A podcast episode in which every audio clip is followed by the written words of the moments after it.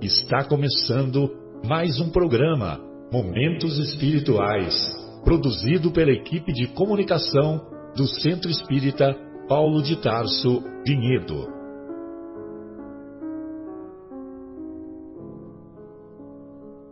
Se guardas contigo o estigma do sofrimento, indagando pela solução dos velhos problemas do ser e da dor, se percebes a nuvem que prenuncia a tormenta e o vórtice traiçoeiro das ondas em que navegas, vem conosco, estudemos a rota de nossa multimilenar romagem no tempo, para sentirmos o calor da flama de nosso próprio espírito a palpitar e morredouro na eternidade, e acendendo o lume da esperança, perseveremos juntos em exaltação de alegria que Deus, o Pai de infinita bondade, nos traçou a divina destinação para além das estrelas.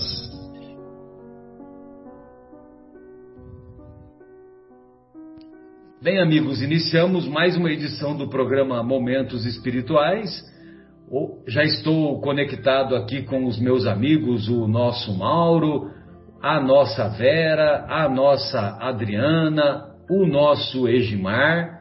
E hoje estudaremos na primeira parte do programa o capítulo 17 de O Evangelho segundo o Espiritismo, Sede Perfeitos. E na segunda parte é, iniciaremos o estudo do capítulo O Messias de Nazaré, da obra Há Dois Mil Anos, que tem que ocorre um encontro inesquecível entre o senador Públio Lentulus e o mestre de Nazaré. Então, para nós é, nos harmonizarmos com os benfeitores espirituais, com a espiritualidade amiga, nós vamos solicitar para o nosso querido Mauro fazer a prece que servirá de abertura dos, das nossas reflexões. Pois não, Mauro? Então vamos lá, meus queridos, elevando nosso pensamento ao nosso Mestre Jesus, ao nosso Pai querido, nosso Criador, Pai de amor e bondade, que agradecemos por mais um dia. Mestre Jesus, irmão querido, nosso exemplo de conduta e salvação, pedimos que a Sua bênção nos envolva nos unindo com os nossos irmãos de fé e trabalho, para que possamos ter a luz que clarifique os nossos pensamentos e entendimento dos seus sagrados ensinamentos. Agradecemos também a oportunidade de estarmos reunidos em aprendizado e que esse momento nos fortaleça na luta contra as nossas imperfeições para alcançarmos, quiçá um dia, com as benditas graças do nosso Pai, a companhia dos nossos amigos espirituais mais evoluídos. Que o Mestre Jesus mais uma vez nos abençoe, ilumine nossos caminhos e que esses momentos sagrados que passamos juntos agora possam ajudar a todos nós, a todos os que nos ouvem, a conseguirmos mais um degrauzinho na nossa evolução e que possamos assim absorver mais um pouco os ensinamentos salvadores do nosso irmão maior, nosso Mestre Jesus. Que assim seja, graças a Deus. Muito bom, muito obrigado, Mauro. Bem, então hoje nós vamos estudar a passagem é, que se encontra lá no, no finalzinho do capítulo 5 das anotações do evangelista Mateus, e esse capítulo quinto, é, como todos sabemos, ele é, compõe a, capítulo, os capítulos 5, 6 e 7 compõem aquilo que ficou convencionado de se chamar como o Sermão do Monte. E lá no finalzinho do capítulo parece que é uma apoteose o Sermão da Montanha, né? Que um pouquinho antes dessas palavras, sede perfeitos, como é perfeito o vosso Pai Celestial, é, um pouquinho antes, é, nós vamos, nós todos nós nos recordamos daquela passagem Ouvistes o que foi dito: amarás o teu próximo e odiarás o teu inimigo. Eu, porém, vos digo: amai vossos inimigos e orai pelos que vos perseguem, para que vos torneis filhos do vosso Pai que está nos céus, já que seu sol desponta sobre maus e bons, e cai chuva sobre justos e injustos. Pois se amais apenas os que vos amam, que recompensa tendes? Não fazem o mesmo os publicanos? E se saudais somente os vossos irmãos, que fazeis de extraordinário, não fazem também o mesmo os gentios? Portanto, sede vós perfeitos, como é perfeito vosso Pai Celestial. Muito bem, e nós vamos encontrar na obra Luz Imperecível, lá do, do, do nosso querido é, do nosso querido estudioso Honório Onofre de Abreu, é, relativo a esse tema, ele faz um estudo muito legal que eu separei, que é num capítulo chamado Aperfeiçoar-se. Então, evidentemente, é, quando, quando Jesus diz: Sede vós, pois, perfeitos, como é perfeito o vosso Pai que está nos céus, sem dúvida é um convite para que nós nos aperfeiçoemos ou busquemos a perfeição de maneira constante. E, e, é muito legal porque ele faz um estudo que ele vai separando, né? Sede vós, pois. Esse versículo ele vai separando. Primeiro, sede vós, pois. Aí depois, perfeitos como é perfeito. Aí depois, o vosso Pai e finalmente que está nos céus. Então, relativo ao sede vós, pois, Jesus nos mostra com sua autoridade moral incomparável o que é bom para nós, o que é conveniente e o que de fato necessitamos. Isso relativo à nossa evolução espiritual.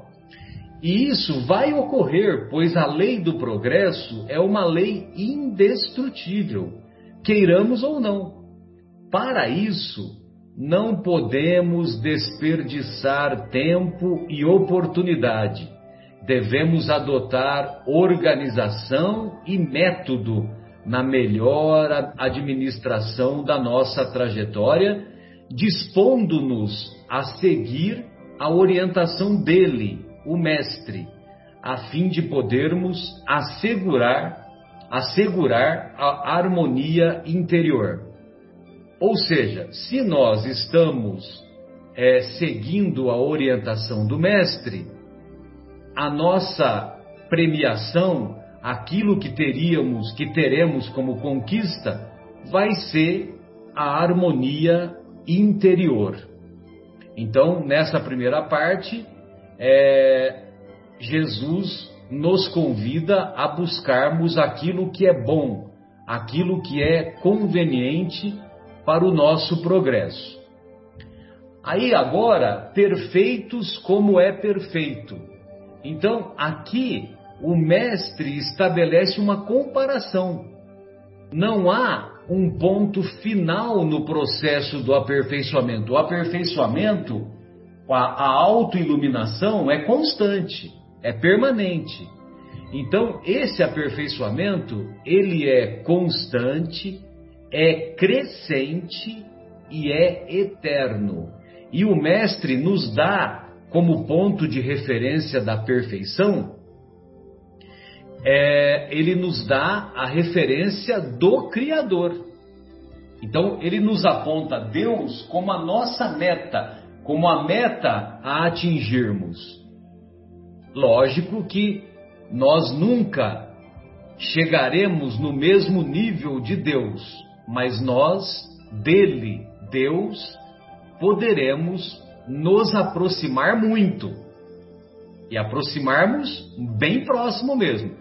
Lógico que, que nós não temos a pretensão de achar que isso vai ocorrer a semana que vem e nem na outra, mas que um dia nós estaremos próximos dele, estaremos. Nesse caminho do aperfeiçoamento não há lugar para o desânimo. O aprendizado é assegurado pelas manifestações do amor baseadas no entendimento e sustentação da vida, para aquele que caminha confiante em Deus. E isso não ocorre, não há limites de bênçãos e alegrias espirituais. Quando nós nos dispomos verdadeiramente a nos auto-iluminarmos, a nos auto-aperfeiçoarmos, é, as alegrias e bênçãos espirituais também nos acompanharão.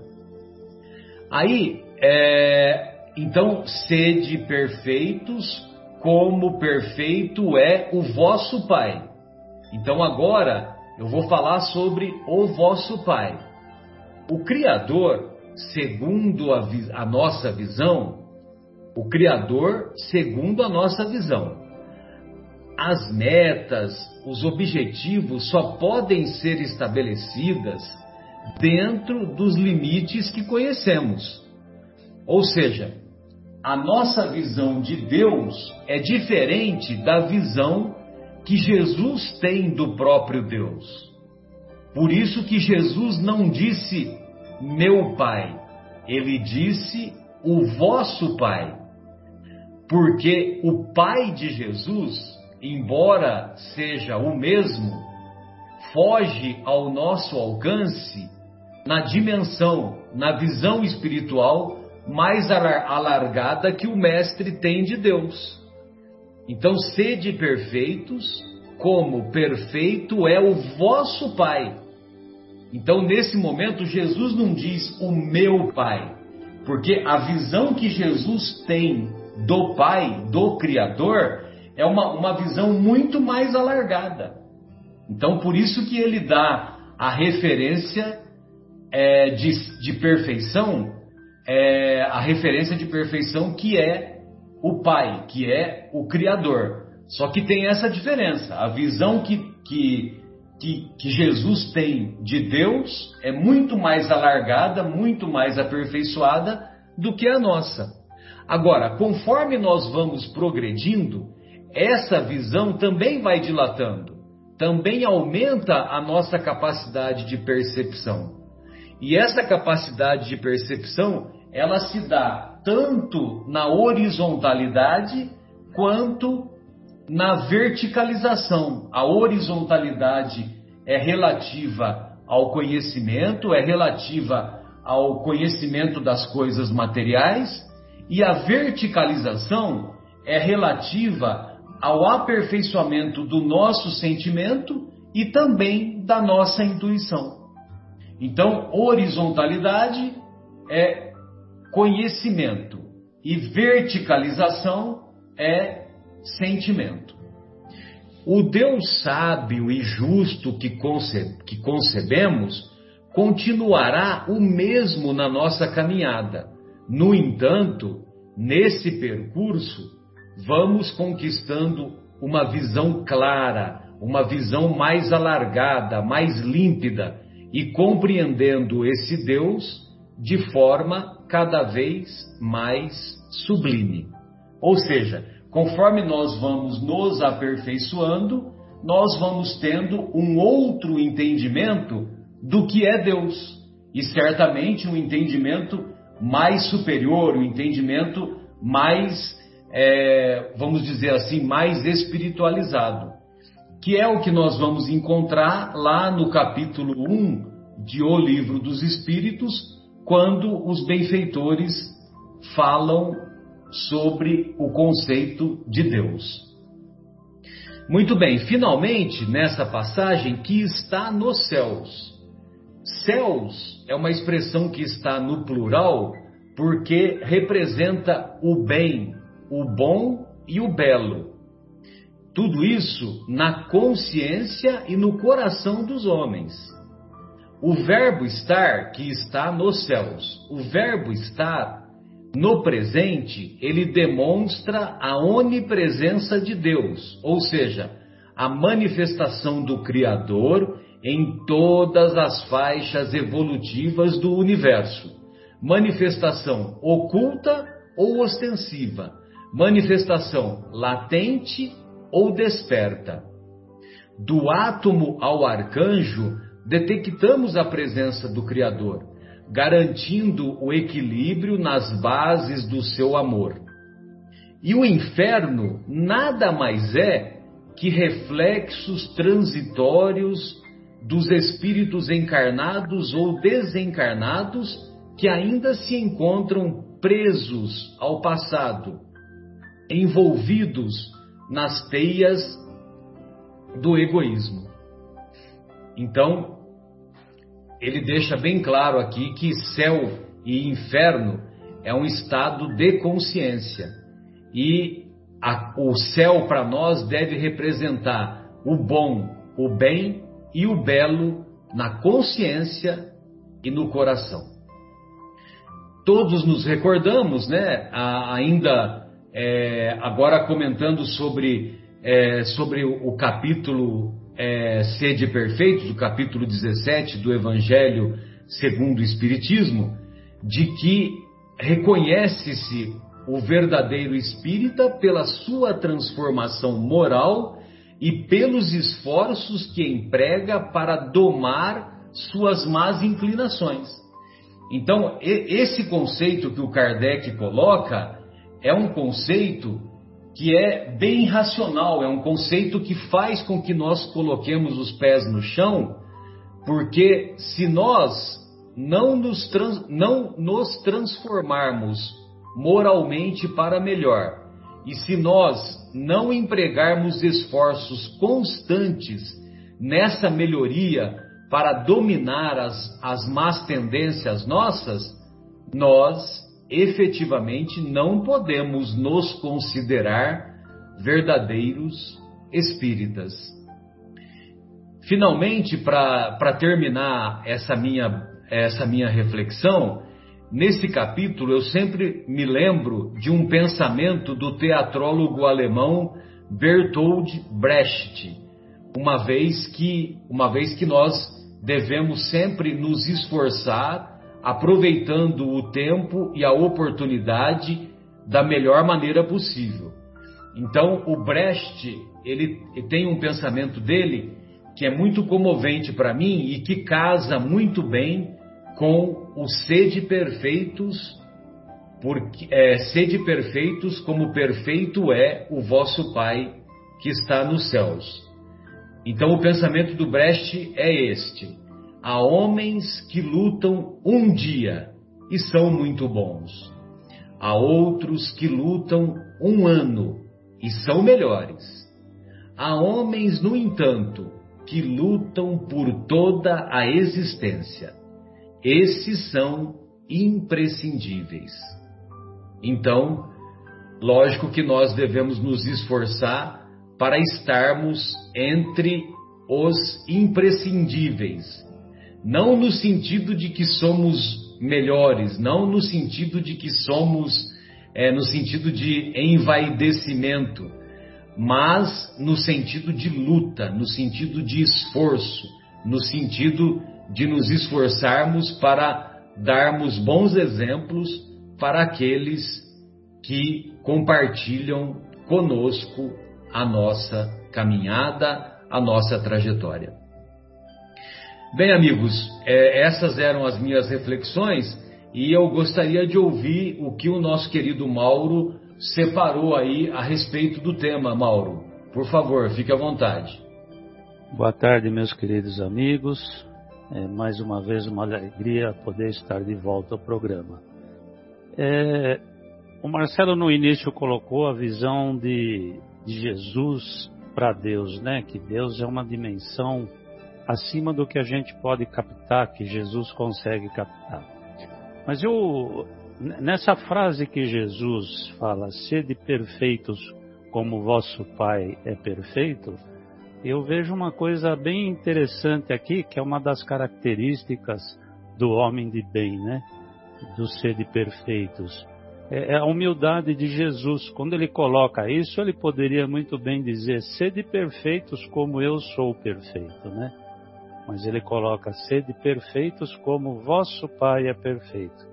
Então, essa, eu pensei aí desse comentário do Marcelo, que eu acho interessante a forma como Jesus se coloca, né? Então, quando a gente pensa nesse tema, sede perfeitos, a gente logo imagina assim, puxa vida, seria tão bom se o mundo fosse perfeito, né? Um mundo sem violência, sem maldade, sem corrupção, tudo aquilo que leva o homem à, à decadência moral e, consequentemente, a, seu, a sua evolução do, a, a sua evolução própria, ou melhor, consequentemente, o atraso da, da sua evolução como espírito, né? E, consequentemente, a evolução do planeta. Então, quando eu penso no mundo melhor, eu, eu comecei a pensar, até em função de uma reflexão que eu li, é, quando a gente fala do mundo melhor, a gente deve pensar em dois, em, dois mundos, né? O mundo externo e o mundo externo. O mundo externo e o mundo interno.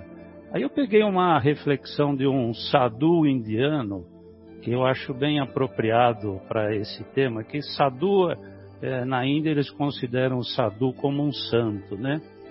Então ele diz assim, é, que o mundo externo a gente não vai conseguir mudar a curto prazo, mas nós podemos mudar o nosso mundo interno.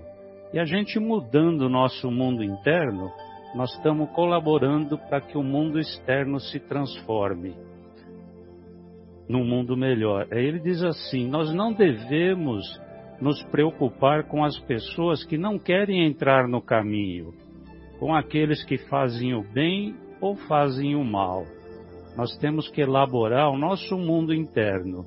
E quando nós nos tornarmos conscientes da verdade, os outros nos seguirão e as pessoas se aproximarão.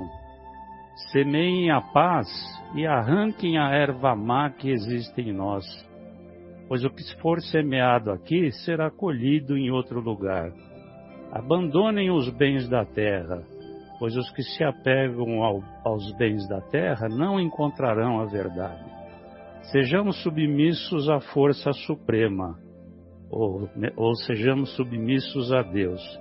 Não procurem o domínio sobre os homens, arremessem para longe as coisas inúteis e cumpram a lei universal do amor, e fazem dos sagrados ensinamentos a regra da sua conduta diária.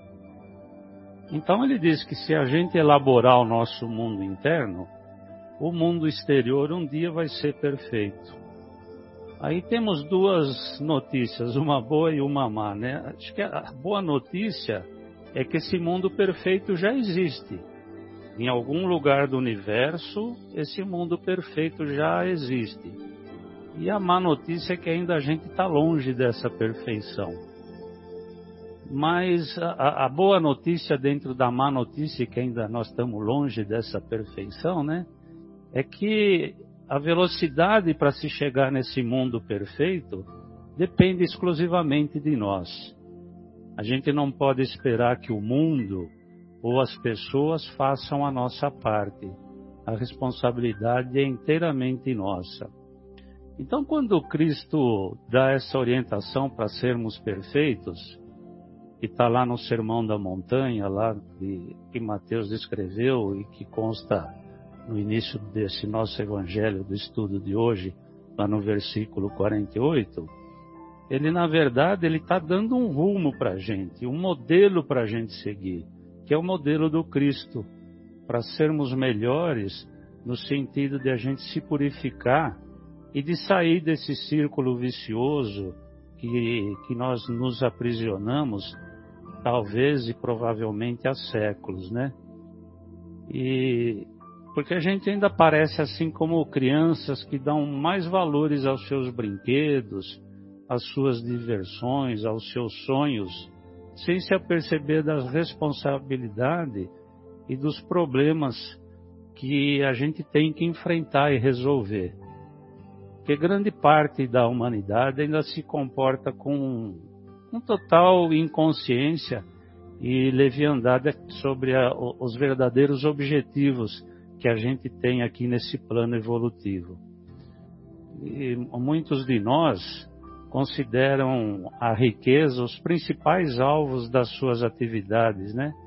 E sempre se esquecendo que as riquezas, os bens materiais, as paixões exacerbadas, ela nos abre as portas do mundanismo. É, é verdade que a riqueza é uma benção, se bem aproveitada, né? Como já foi estudado aqui em outros capítulos, né? Quando fala sobre a riqueza, é, ela é uma bênção divina porque ela é um empréstimo de Deus e a gente deve usar isso em benefício do próximo e da comunidade. E, mas as pessoas se dizem que são pessoas de bem apenas para salvar sua aparência, disfarçando seus erros, seus defeitos, para que a sociedade tenha um bom conselho, um bom conceito dele, né? E satisfeito com isso, ele passa a sua existência mascarando e representando o que não é. Isso é muito comum, né? A gente vê isso com constância, que nós, vamos falar nós, né? A gente mascara para a sociedade aquilo que na verdade nós não somos. Como diz um outro texto bíblico que é bem explorado por Kardec, os tempos são chegados, nós somos os trabalhadores da última hora. Ou seja, nós temos que acelerar nossa caminhada para nos tornarmos efetivamente pessoas de bem. Ou será que a gente vai esperar a gente desencarnar quando chegar no plano espiritual, que a gente vai bater de frente com a nossa consciência e aí a gente vai verificar as nossas más ações, nossa fraqueza de caráter, e a gente vai ver que a gente não conseguiu evoluir nada é, nas, nossas, nas nossas encarnações, passamos por provas e expiações e não conseguimos realizar os aprendizados que a gente deveria ter realizado, né? Então nós temos que, e o pior ainda, né? E a gente pode voltar para um lugar pior do que nós estamos hoje, né? para um mundo mais atrasado. Como o nosso querido amigo Afonso sempre diz, a gente perde a oportunidade nesse planetinha azul tão bonito. Ele chama a Terra desse planetinha azul tão bonito, né? E é verdade, às vezes a gente está inserido aqui nesse contexto, passando por uma série de provas e deixa de aproveitar essas provas simplesmente porque a gente não se torna uma pessoa de bem. Uma vez eu ouvi uma palestra do Haroldo Dutra Dias, que ele diz o seguinte, que as igrejas no passado, ela não, não tinha como objetivo que as pessoas aprendessem, entendessem e compreendessem o Evangelho. Eles simplesmente queriam que as pessoas se tornassem cristãos, porque, de certa forma, eles conseguiriam manter o povo daquela época sobre o jugo dos imperadores, sobre o jugo dos reis, porque os imperadores e reis eram considerados né, representantes de Deus na terra, né? Então, tornando o povo cristão mais ignorante, eles conseguiriam manter, como eu disse, o povo sobre jugo, né? e na expectativa de comprar desses reis, desses imperadores e dessa casta religiosa da época a sua entrada no céu. Então não era necessário você se tornar uma pessoa melhor, bastava você estar sobre o controle é, eclesiástico e imperial daquela época para você poder comprar a sua entrada no reino dos céus. E a gente sabe como Jesus nos mostra que a gente compra a nossa entrada no céu sendo melhor moralmente, sendo melhor como pessoa e fazendo tudo aquilo que ele nos ensina no seu evangelho. É, acontece que hoje a gente já superou essa idade das trevas, que é particularmente a idade média, né? Porque a gente tem maior consciência e essa consciência, é, a duras penas, foi despertada por seres enviados por Deus é, para nos esclarecer durante toda essa jornada, desde Cristo para cá. E, e como, e principalmente Jesus, né? E como ele mesmo fala, Jesus, o objetivo da sua vinda foi conduzir as criaturas até Deus.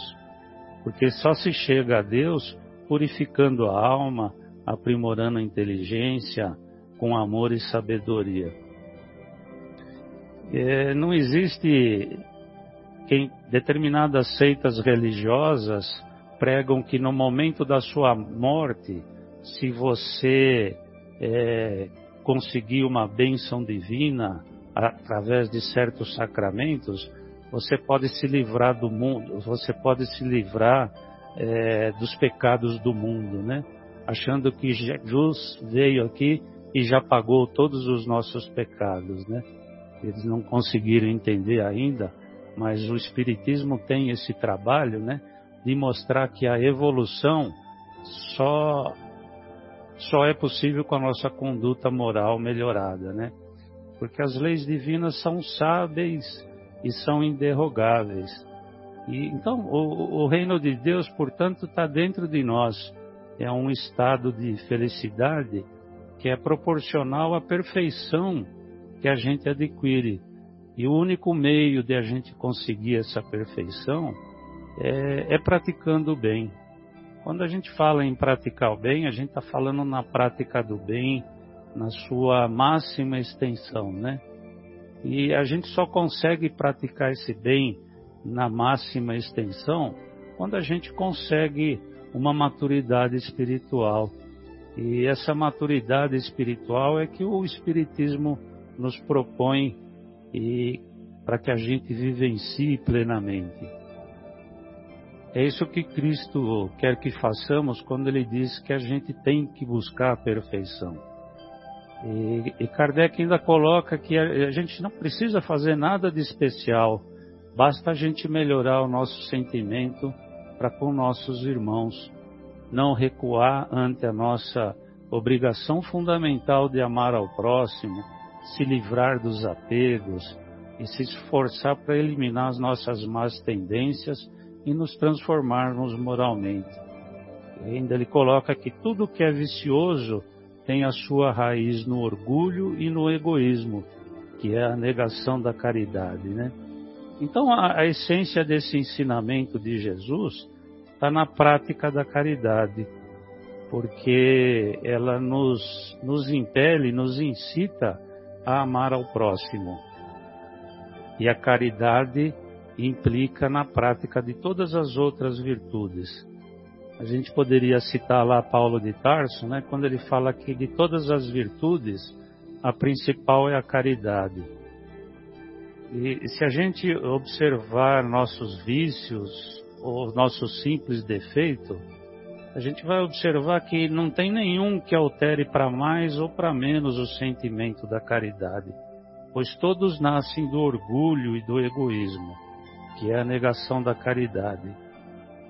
E como como está lá também no em Paulo de Tarso, né, que ele fala que a verdadeira caridade está na benevolência, na indulgência, no sacrifício e no, no devotamento. Né?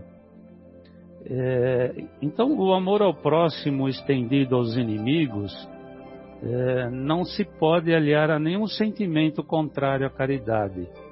Quando Jesus fala lá de a gente amar o inimigo, pois, pois aí é que está o nosso sentimento de superioridade moral, resultando no, no nosso grau de perfeição. Veja que interessante, quando, quando Jesus fala sede logo perfeitos, é, a gente pode entender que nós já temos o germe dessas virtudes e o seu evangelho contém todas as leis morais que a gente deve seguir. Então, quando ele fala sede logo perfeitos, e a gente compreende que nós já temos o germe dessa virtude, é, basta a gente fazer aquilo, é, como poderia dizer, basta a gente pôr para fora essa virtude que está escondida lá.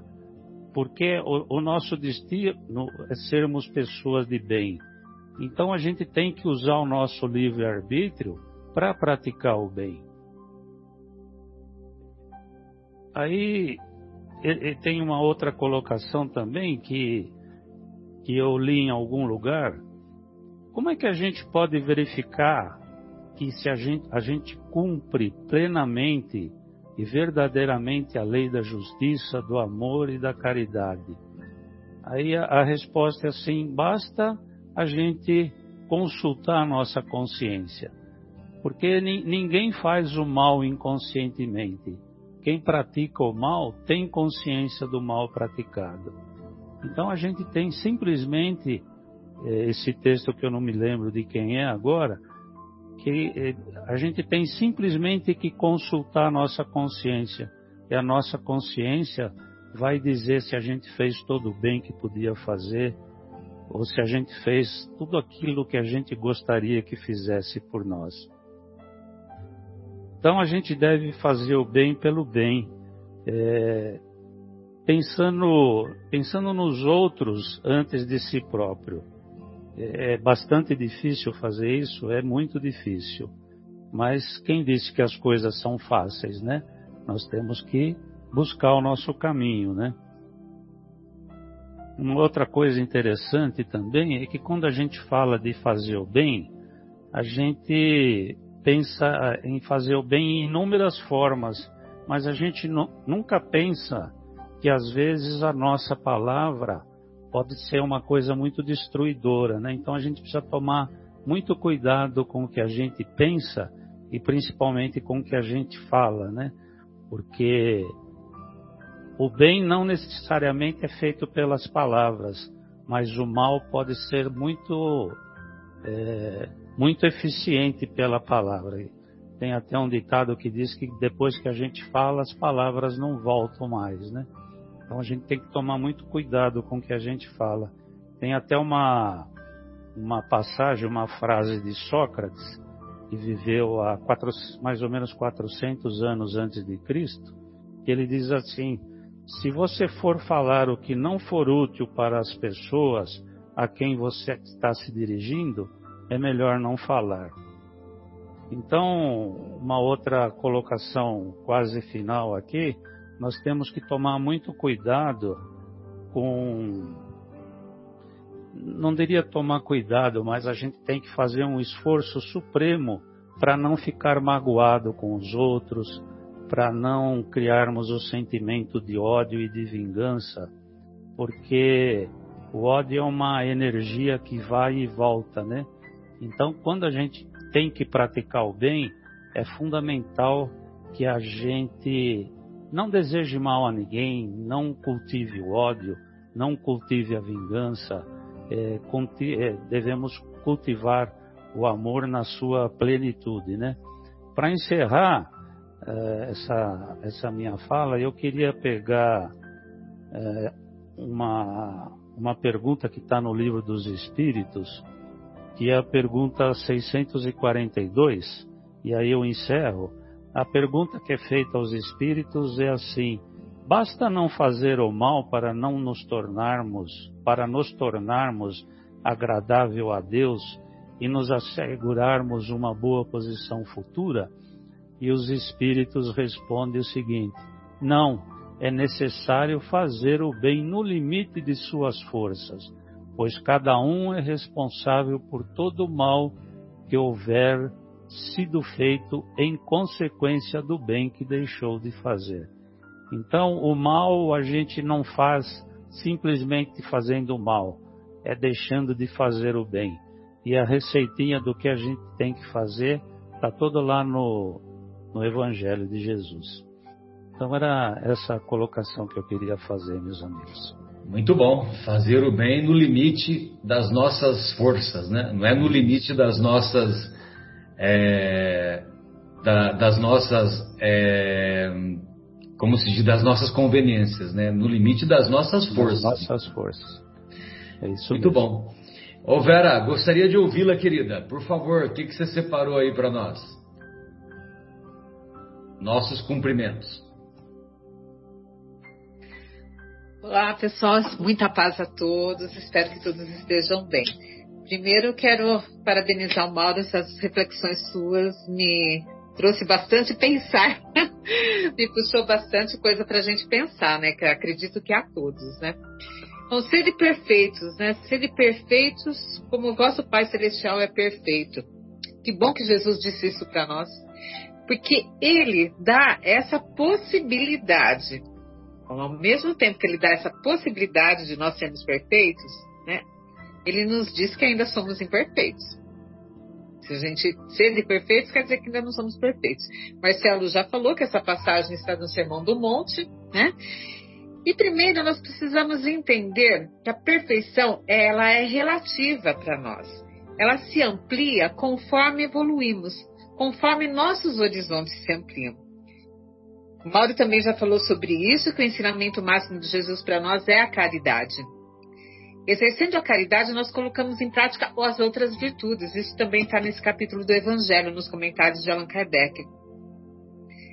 E com isso, nós deixamos de lado o que? Os nossos defeitos. Se a gente uh, refletir um pouquinho, nós podemos entender que os defeitos também têm prazo de validade, né? Porque sempre tendemos à perfeição. O Espiritismo nos ensina isso. Não retroagimos na caminhada. Podemos estacionar. O ritmo não é o mesmo para todos, mas vamos sempre para frente. Então, é daí que concluímos que os defeitos um dia vão acabar. Tem prazo de validade, vai vencer. E a gente vai vencendo esses defeitos devagarinho. Uh, então, nós vamos nos tornar perfeitos, sim, mas como eu falei para vocês, é relativo esse, esse entendimento da perfeição. E se tornar perfeito, o que, que significa isso? A cada passo que a gente dá, que a gente vai se tornando, assim, uh, trabalhando essa perfeição, significa que a gente vai cumprindo a nossa missão.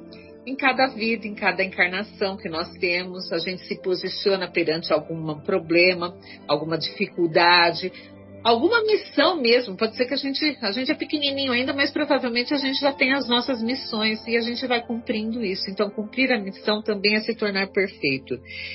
E com o nosso limitado uh, conhecimento, a gente não consegue compreender ainda a perfeição absoluta de Deus. No Velho Testamento foi apresentado para nós um Deus temeroso, enérgico. A gente percebe que até em alguns momentos até vingativo. Aí com Jesus ele mostra, ele traz, veja bem, a evolução vindo do, do nosso, da humanidade. A gente tinha no Velho Testamento um pessoal que tinha pouco entendimento. Agora com Jesus a gente evoluiu um pouquinho mais, então ele vem nos mostrar um Deus totalmente diferente, um Deus amoroso, compreensivo, generoso. E o Espiritismo vem e costura tudo isso. Eu, o Espiritismo vem nos, nos, apresenta as leis divinas, é outro momento da humanidade, é outro momento. Apresenta as leis divinas, a lei de causa e efeito, a tudo isso que estamos submetidos. Outra coisa também é que, como sempre, em nosso íntimo nós queremos melhorar, evoluir e chegar à perfeição, somos nós mesmos que atraímos para nós o quê? As nossas provas e expiações porque são elas que vão lapidar o nosso espírito. Eu gosto sempre muito de usar essa palavra lapidar, porque em relação quando eu falo sobre espírito, pois na minha imaginação, o espírito é como se fosse um diamante. Então somos diamantes, diamantes brutos que estão sendo lapidados pelas várias encarnações. No Evangelho diz assim: o grau, muito bonito esse trecho aqui no finzinho da primeira parte, características da perfeição fala assim: o grau de perfeição se dá em razão da extensão do amor. Então, quanto mais nós amarmos, mais nós vamos adquirindo perfeição. E quanto mais nós entendermos, não só estendermos, mas entendermos o que é amor, ao ponto de chegar a amar o inimigo, mais perfeitos nós vamos nos, nos tornando. Né? O, nas aulas, uh, companheiro meu de aula, o Edmar, uh, no segundo ano básico, ele traz um exercício para os alunos fantástico, utilizando essa segunda parte aqui do Evangelho, o Homem de Bem. Ele pega todo esse texto aqui e converte em perguntas. Então, aqui relaciona o que é um homem de bem. Então, ele inverte, ele faz esse questionário para os alunos. Então, começa, não vou falar tudo, só para dar um exemplo. Fala assim, ó, o verdadeiro homem de bem é aquele que pratica a lei de justiça, de amor e de caridade com sua maior pureza. Bom, então ele fala assim, você pratica a lei de justiça, de amor e de caridade na sua maior pureza? Aí você vai pontuando, né? Uh, tudo isso até chegar no fim para você fazer um balanço. E o legal, eu já fiz isso, né, com o questionário dele, vários momentos. Passou no ano seguinte que a gente deu aula vários anos juntos, sabe? Cada momento era um pouquinho diferente as respostas. Então, vai, a gente vai pontuando nossa evolução. Muito fantástico esse exercício que ele fazia. Depois eu quero trazer também do Consolador, questão 302. A pergunta é assim: como compreender a afirmativa de Jesus aos judeus? Sois deuses? Olha só a resposta, olha que profundidade é isso. Acho que daria acho que umas duas horas de programa se a gente fosse só falar sobre isso. Mas eu só vou pontuar para a gente trazer um pouquinho a reflexão de vocês.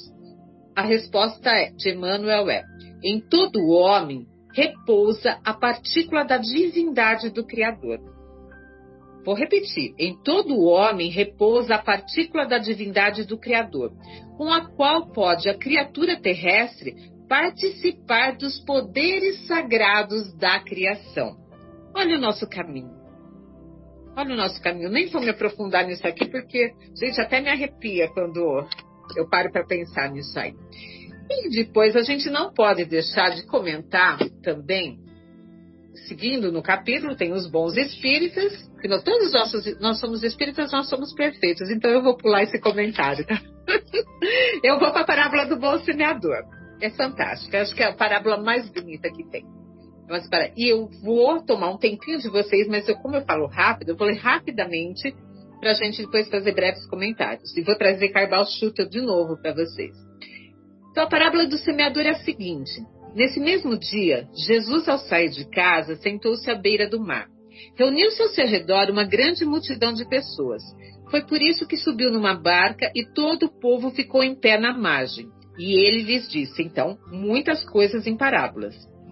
Saiu aquele que semeia a semear, e enquanto semeava, caiu ao longo do caminho um pouco de semente, e os pássaros do céu vieram e comeram-na. Uma outra caiu nas pedras, onde não havia muita terra, e logo germinou, pois a terra onde estava não era muito profunda, mas queimou-se com o sol, pois tinha acabado de nascer e, como não tinha raízes, secou. Outra igualmente caiu nos espinhos, e os espinhos cresceram e afogaram-na. Uma outra, enfim, caiu na boa terra que dava frutos, havendo grãos que rendiam cem por um, outros sessenta e outros trinta. Que ouça aqueles que têm ouvidos para ouvir. Então, eu vou parar aqui nesse pedaço, porque continua no, no capítulo daqui do, do, Evangelho, mas só aqui a gente tem uma grande reflexão. O que, que a gente pode entender aqui? Que a semente é a palavra de Deus. São os ensinamentos. Os ensinamentos do próprio Jesus, que ele traz a mensagem de Deus. Então, o que caiu à beira do caminho são palavras que soltas ao vento que veio e não foram aproveitadas. Uh, aí veio aquele que Outra caiu nas pedras, onde não havia muita terra. O que, que é a pedra? É o nosso coração endurecido, que não deixa não penetrar nada. Então, isso é a pedra. Então, uh, caiu nas pedras, logo germinou, pois a terra onde estava não era muito profunda. Soltou lá alguma coisa ali, mas não foi para frente. Logo veio o sol, veio as, o sol, a gente pode aqui interpretar como as coisas da vida que nos iludem, nossas ilusões aqui do mundo, né? E acabou matando a semente. Outra caiu nos espinhos. Os espinhos cresceram e afogaram ela. Então, os espinhos, aquelas pessoas assim, talvez mais perigosas, que. Sabe, pessoas que sempre desafiam a gente, a gente vai falar alguma coisa, a pessoa sempre vai te desafiando, sempre vai passando por cima e acaba afogando esse tipo de ensinamento. Ela mesma não aproveita, porque ela mesma fica instigando a duvidar.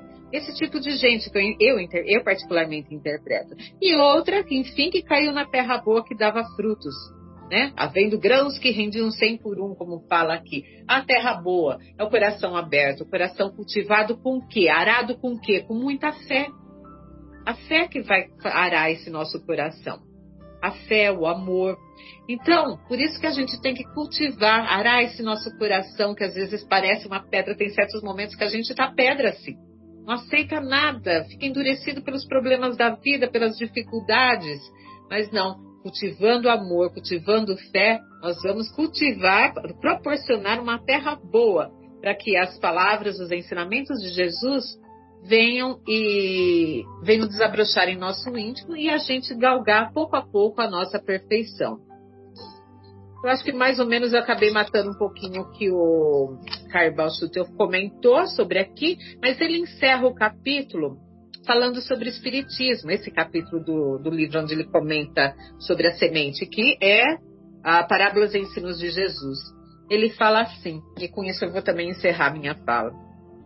O espiritismo, filosofia, ciência e religião, independente de todo e qualquer sectarismo, é a doutrina que melhor nos põe a par de todos esses ditames, porque, ao lado dos salutares ensinos, faz realçar a sobrevivência humana, base inamovível da crença real que aperfeiçoa, corrige e felicita. Que os seus adeptos, compenetrados dos deveres que assumiram, semelhantes ao semeador, levem a todos os lares e plantem em todos os corações a semente da fé que salva, erguendo bem alto essa luz do Evangelho escondida sob o alqueire dos dogmas e dos falsos ensinos que tanto têm prejudicado a humanidade. Olha que mensagem linda para nós, principalmente para nós espíritas, para nós que aqui estamos uh, estudando o Evangelho, para você que se propõe a estudar o Evangelho. É uma mensagem maravilhosa, trazendo essa, vamos dizer, essa missão, essa missão para a gente levar a palavra de Jesus de maneira uh, salutar a todos, com boa compreensão, à luz do, tudo aquilo que o Espiritismo nos ensina. Essas seriam minhas reflexões para hoje. Obrigada aí pela paciência. Espero ter colaborado um pouquinho com vocês. Muito bom, Vera. E eu fico imaginando o Cair Bachutel é, percorrendo os vagões dos trens do interior de São Paulo porque ele é de Matão, né? E, e, ele distribuía gratuitamente no interior dos vagões dos trens o jornal O Clarim, no início do século XX, né? quando o Espiritismo era obra do demônio, né? no dito, na, no conceito popular, né? vamos dizer assim. Que coragem desse homem, né? E, e as, as obras que ele deixou, né? Maravilhosa, só. Muito bom. Oi, Gilmar, gostaria de ouvi-lo, querido. Fique à vontade. Boa tarde a todos. É muito interessante as reflexões que nós acabamos de ouvir.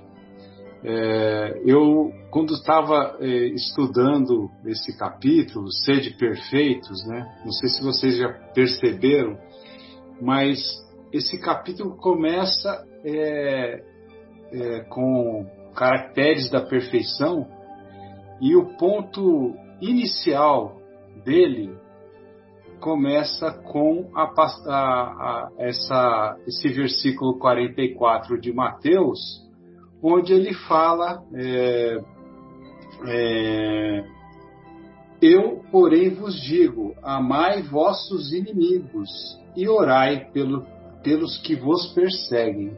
Então ele começa a mensagem para nós, né, refletirmos a respeito, é, para a gente começar amando os inimigos. Então, olha só, gente, nós estamos começando é, é, é uma reflexão interessante, né? Ser perfeito ele já começa com, com amar os inimigos, né? E aí para a gente é, é, ilustrar aqui, eu, eu, eu, fui atrás de uma mensagem do nosso querido Emmanuel, que está na, na revista do Reformador. E é, qual é o nome, o título da mensagem? Ah, o título da mensagem é Amando os Inimigos. Então, nós vamos fazer uma leitura e breves comentários aqui, só para enriquecer a nossa, a nossa, o nossa, é, nosso entendimento aqui, né? E é, nessa mensagem ele fala o seguinte: sem liberdade é impossível avançar nas trilhas da evolução, né? Ou seja, sem o livre-arbítrio, né? Nós não conseguimos avançar nas trilhas da evolução. Mas fora do entendimento que nasce do amor, ninguém se emancipa nos caminhos da própria alma. Que quer dizer que fora do amor não tem libertação seja onde seja, com quem for, deixa que a simpatia e a compreensão se te irradiem do ser. Em qualquer parte onde palpite a vida, eis que a vida, para crescer e aperfeiçoar-se, roga o alimento do amor, tanto quanto pede a presença da luz. Então nós temos lá a planta precisa da luz, né, para crescer. O espírito precisa do amor. De muitos recebes o apoio da bondade e outros muitos aguardam de ti semelhante auxílio, nos mostrando aqui a importância da colaboração na nossa evolução.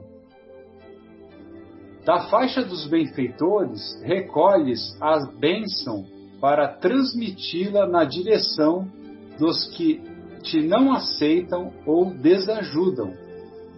Então a gente está sempre sendo ajudado pelos nossos benfeitores, né? Nessa diretriz, os adversários, quaisquer que eles sejam, nunca te prenderão a desespero ou ressentimento. É, vamos entender um pouquinho mais é, que, o que, que ele quer dizer com isso. Né? Se surgem e atacam, abençoa-os com a justificativa fraternal, fraterna ou com o pronto socorro da oração. Entretanto, pensa, acima de tudo, na condição lastimável em que se colocam e compadece-te em silêncio.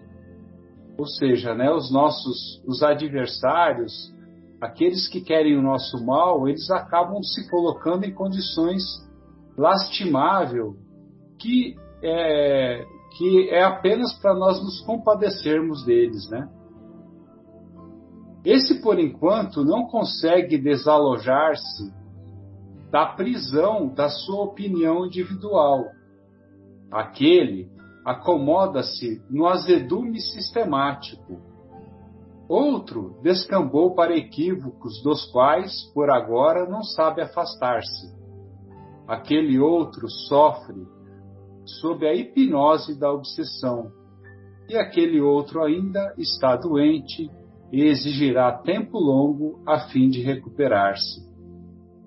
Entregarmos-nos à mágoa diante dos que perseguem e caluniam é o mesmo que nos ajustarmos voluntariamente à onda de perturbação a que se encadeiam.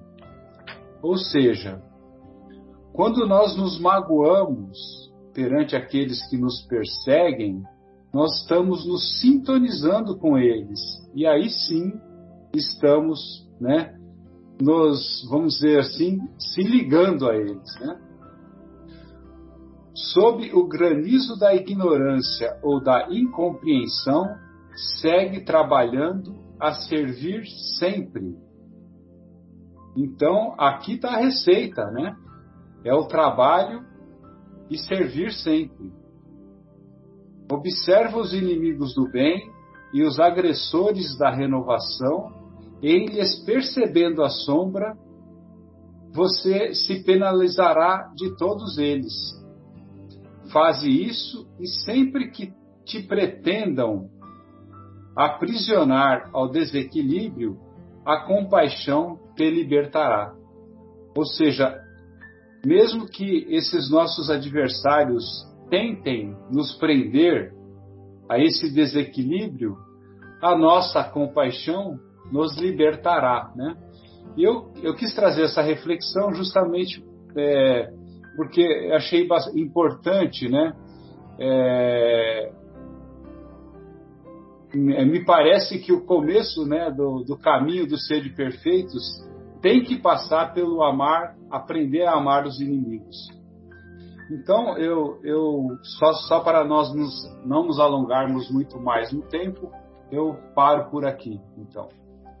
E é essa a reflexão que eu gostaria de trazer a todos.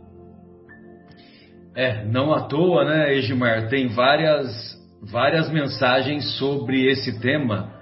Ama os inimigos, né? Lá no, no Evangelho por Emmanuel, né? Que é a passagem, essa passagem, né? Acho que tem mais de 10 pelo que eu vi aqui. Muito bom. Ô Adriana, que que você, é, que, qual reflexão que você separou para nós, querida? Qual ou quais? Gostaria de ouvi-la. Olá, boa tarde a todos. Bem, é, eu peguei um pouquinho de o que cada um de vocês falou aqui. Realmente, você vê que de uma frase né, tão curtinha, né, sede perfeitos, já sai tanta, tanto material para a gente refletir, né?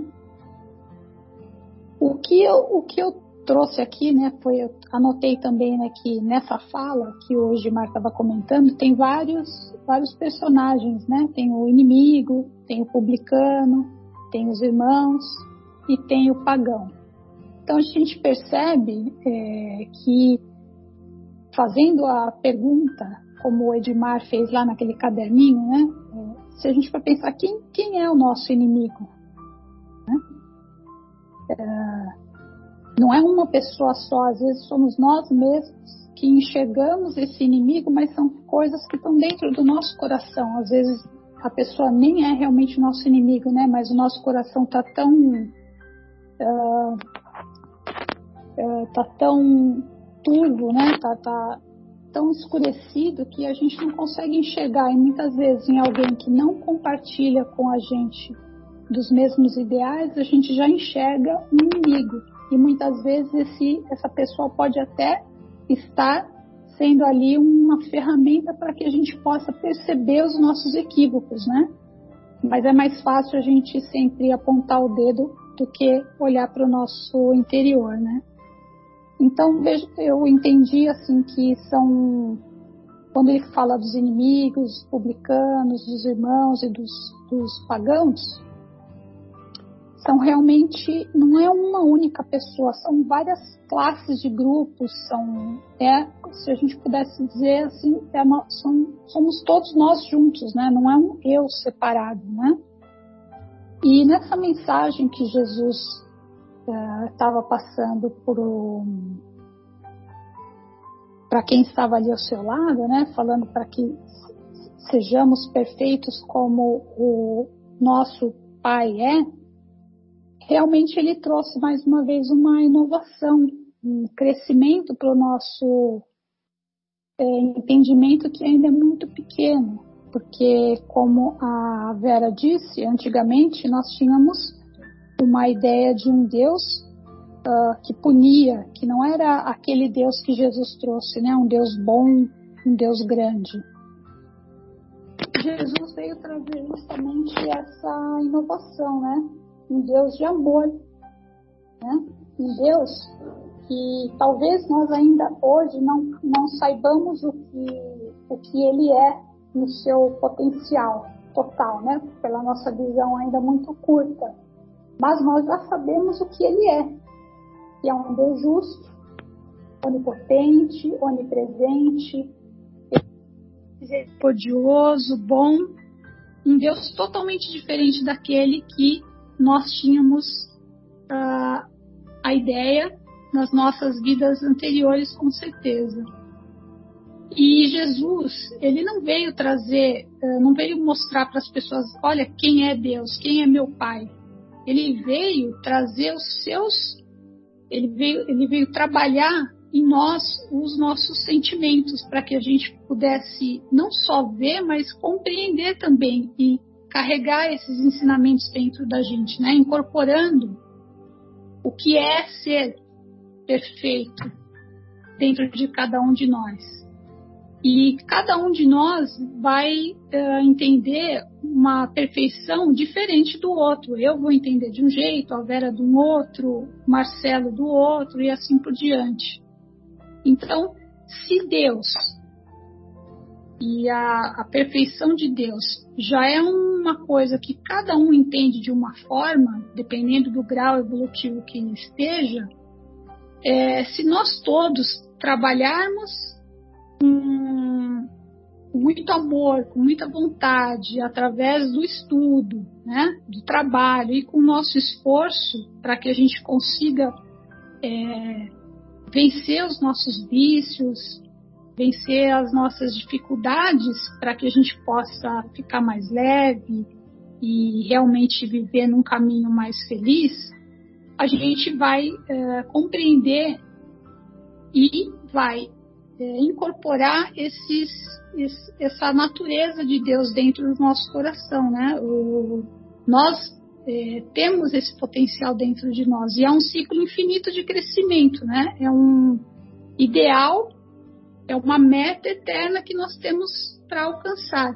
E à medida que nós vamos compreendendo e conhecendo Deus de verdade e integrando isso dentro da nossa vida, nós vamos é, enxergando ele realmente como o nosso orientador da nossa caminhada, né? É como se a gente estivesse fazendo uma caminhada, subindo uma montanha, e enquanto nós ainda estamos no comecinho da, da, da, da, subida da montanha, nós não conseguimos ter uma visão ampliada, mas à medida que nós chegamos no topo, nós conseguimos realmente enxergar que maravilha é essa, né? Quem é esse Deus que nos ama e que nos fez? E, e aí nós também conseguiremos enxergar os nossos irmãos, é, todos aqueles que, que também têm dificuldades assim como nós para seguir essa caminhada.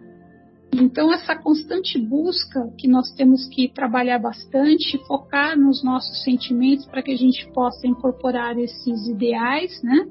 renovar os nossos hábitos, postura, consciência, lembrar que Jesus ele nos deu também um caminho, né, um ensinamento. E lembrar que nós temos esse norte na nossa vida, né, e temos que seguir crescendo e amadurecendo. E essa luz, ela realmente é a única que será capaz de, de poder guiar a gente para a verdade, né? E a importância de entender isso é porque assim que a gente compreender e entender que é esse o caminho né, que nós temos que seguir, nós nunca mais vamos nos perder. Então, realmente, a importância da gente é, trabalhar, estudar e, e, ter esse esforço para. É, tem até uma, uma fala aqui, né? Um esforço intensivo na recuperação de nós mesmos, né? O nosso próprio aperfeiçoamento. E uma vez que a gente vai adquirindo esse conhecimento, vai, uh, o nosso coração vai se abrindo para esses ensinamentos, é como o Einstein disse, né? A mente que se abre para uma nova ideia, ela jamais volta para o seu tamanho original. Então a gente não, nunca mais vai conceber aquelas coisas que antes a gente fazia e que não, não era muito certo assim, mas hoje nem pensar você faria, né? Então demonstra realmente que a passos pequenos, mas contínuos, nós conseguiremos chegar lá, né? E nós temos uma obrigação moral de, da, de criaturas, né, para com o nosso Criador, o nosso Pai. E ela jamais encerra, né? Então nós começamos, é, como Marcelo disse, né, uma crescente. Primeiro nós lembramos o dever é, conosco, né? E aí trabalhamos o nosso egoísmo, o nosso orgulho. Aí nós ampliamos um pouco mais, para a família. Aí percebemos, pô, ainda está um pouquinho limitado. Ampliamos mais ainda para a sociedade como um todo.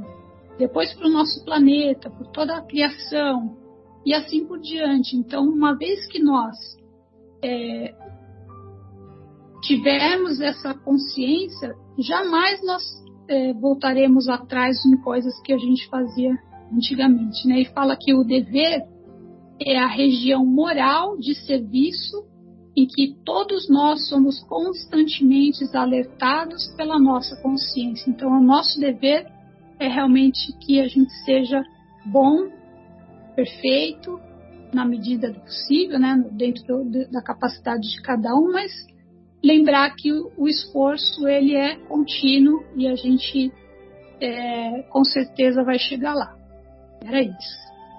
Muito bom, Dri. Então fica aí o convite aos estimados ouvintes de que o, o aperfeiçoamento, o autoaperfeiçoamento, a autoiluminação é um processo constante e conforme a gente vai se aperfeiçoando, evidentemente nós também vamos tendo outro, é, outra visão de Deus, outra visão da espiritualidade e assim, é, com esse autoaperfeiçoamento é, contínuo, nós vamos adquirindo o salutar hábito de não nos acomodarmos, né? Porque quando nós nos acomodamos, aí é que a gente barra a lei do progresso. E a lei do progresso, ela é inexorável. Se nós nos acomodamos, se nós ficamos sentadinhos, aí a lei do progresso vem e nos arrasta. Essas eram então as reflexões e nós desejamos que essas reflexões sejam úteis para tantos corações que nos ouvem e nos ouvirão. Retornamos, retornaremos em seguida após a pausa musical.